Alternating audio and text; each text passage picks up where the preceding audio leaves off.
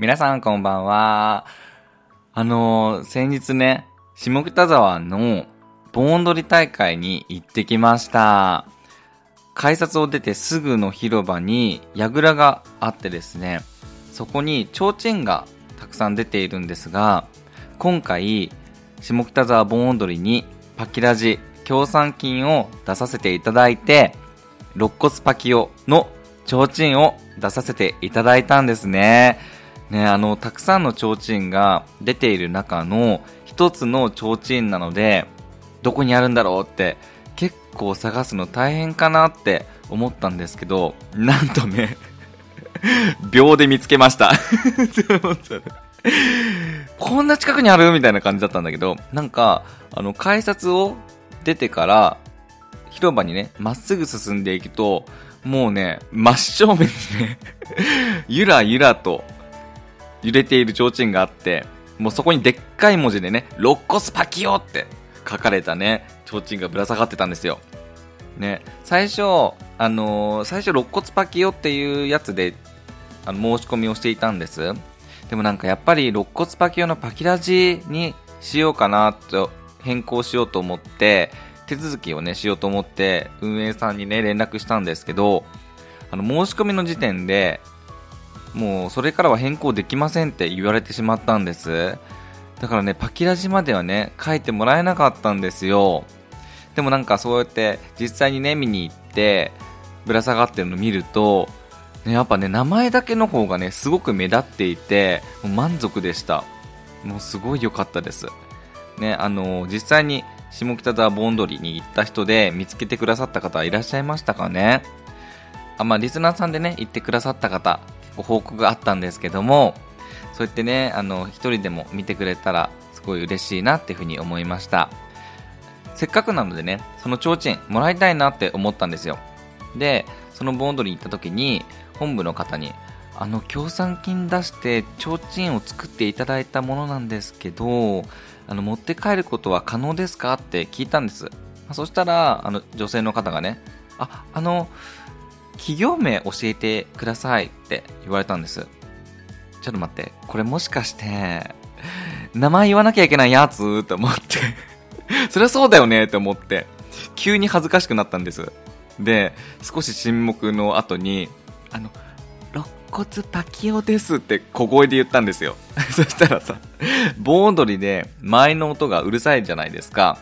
もうはっきり聞こえなかったみたいで、え？肋骨？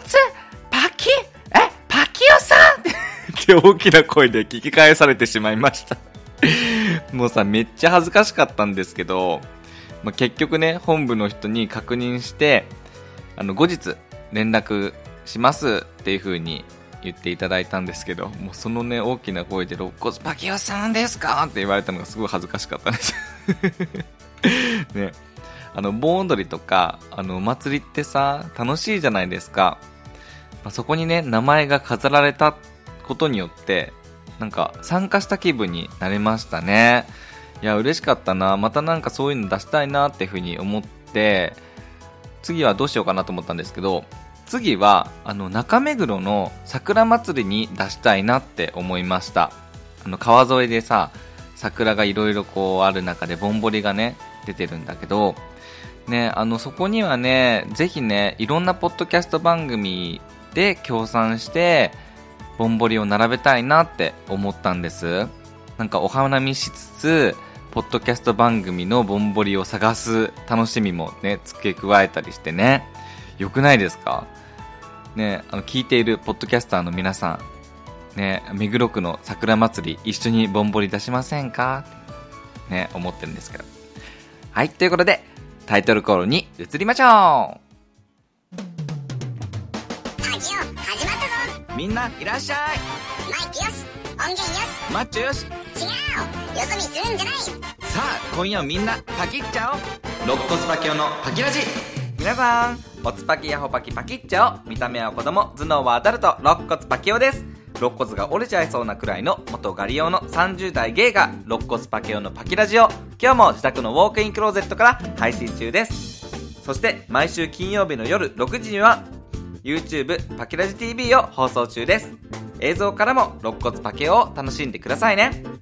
忘れずにチャンネル登録もよろしくお願いします。さて、今夜も短い間ですが、僕と一緒にお付き合いください。Thank you for listening. It's your power station, Paki Radio for you. P-A-K-I F-M, Pakidaji Love. Non-stop radio. 先日、もう超絶疲れていた時に、あの、15分だけね、X のスペースをしたんです。まあ、その時に、リスナーさんに疲れを取る方法をおすすめしてもらいました。寂しい時とか、疲れている時とか、なんか誰かと話したいなって時に、SNS って本当に便利ですよね。あのー本当にリスナーさんがいてくれるからもう元気になりますよ。本当にありがとうございます。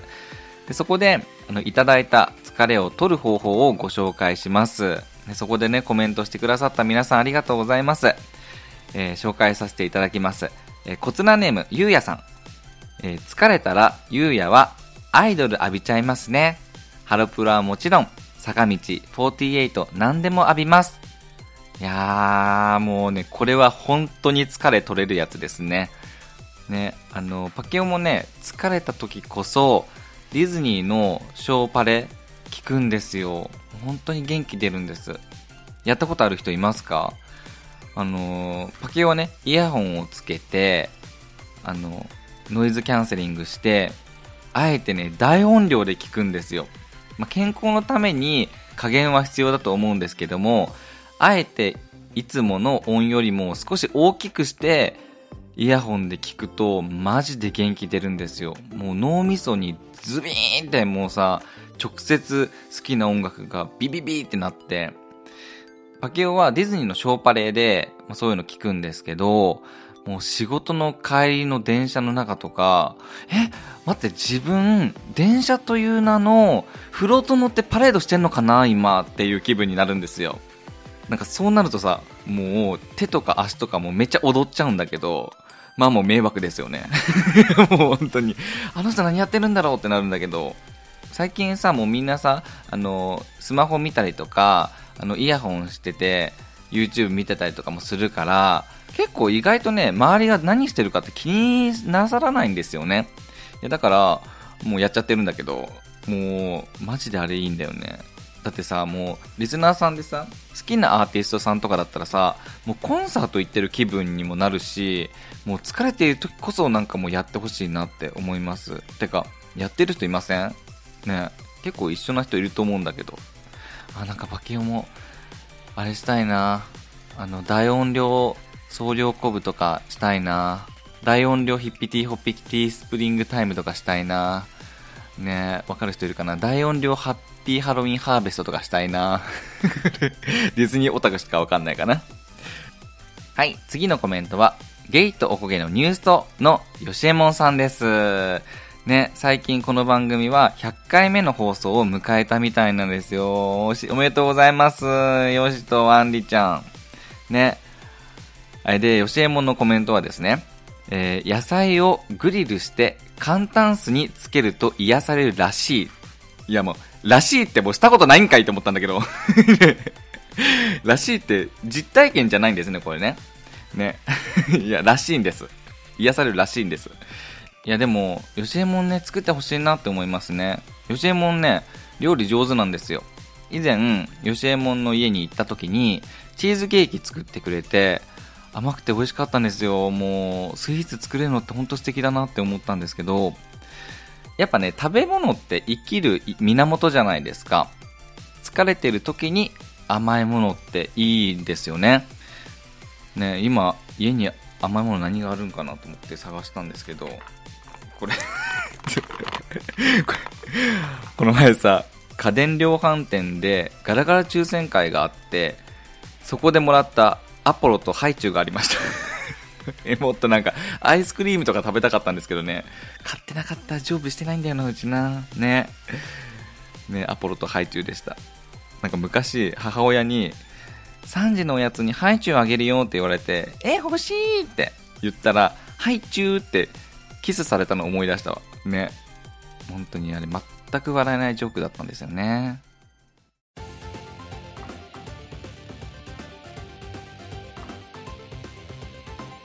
たまたまゲストがいつもゲイもパキラジでパキっちゃお夏のコラボ祭りで、ポッドキャスト番組、たまたまゲストがいつもゲイさんにお邪魔してきました。特別に2回も出演させていただきました。1回目は、スポーツを始めた人の友達の作り方を話してきました。寸劇をしながらアドバイスをしました。友達を作るには、褒める、そしてリアクション、そしてそして、あえぐこと。エロからつながる人間関係の裏技も必聴です。2回目は60代ストレートの男性からのパキオへのラブメールでした。その送り主はなんと、パーソナリティの高弘くんの実の父親。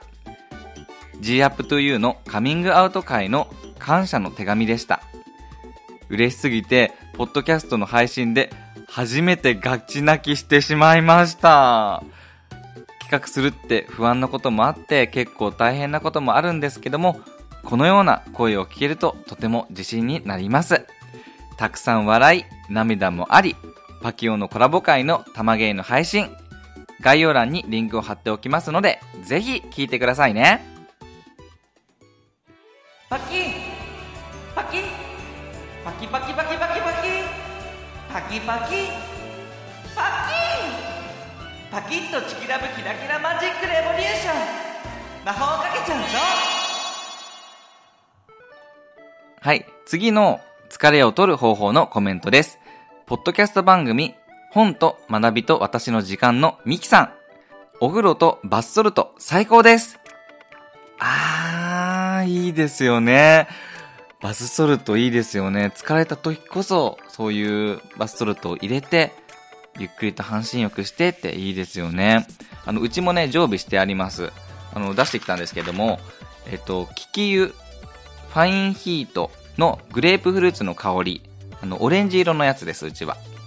なんか違う赤色のやつとかだったら、唐辛子とか配合してあって、さらに発汗するっていうのもあるみたいなんですけども、あれいいですよね。あの、たまにね、パケも疲れたなって思う時は入れます。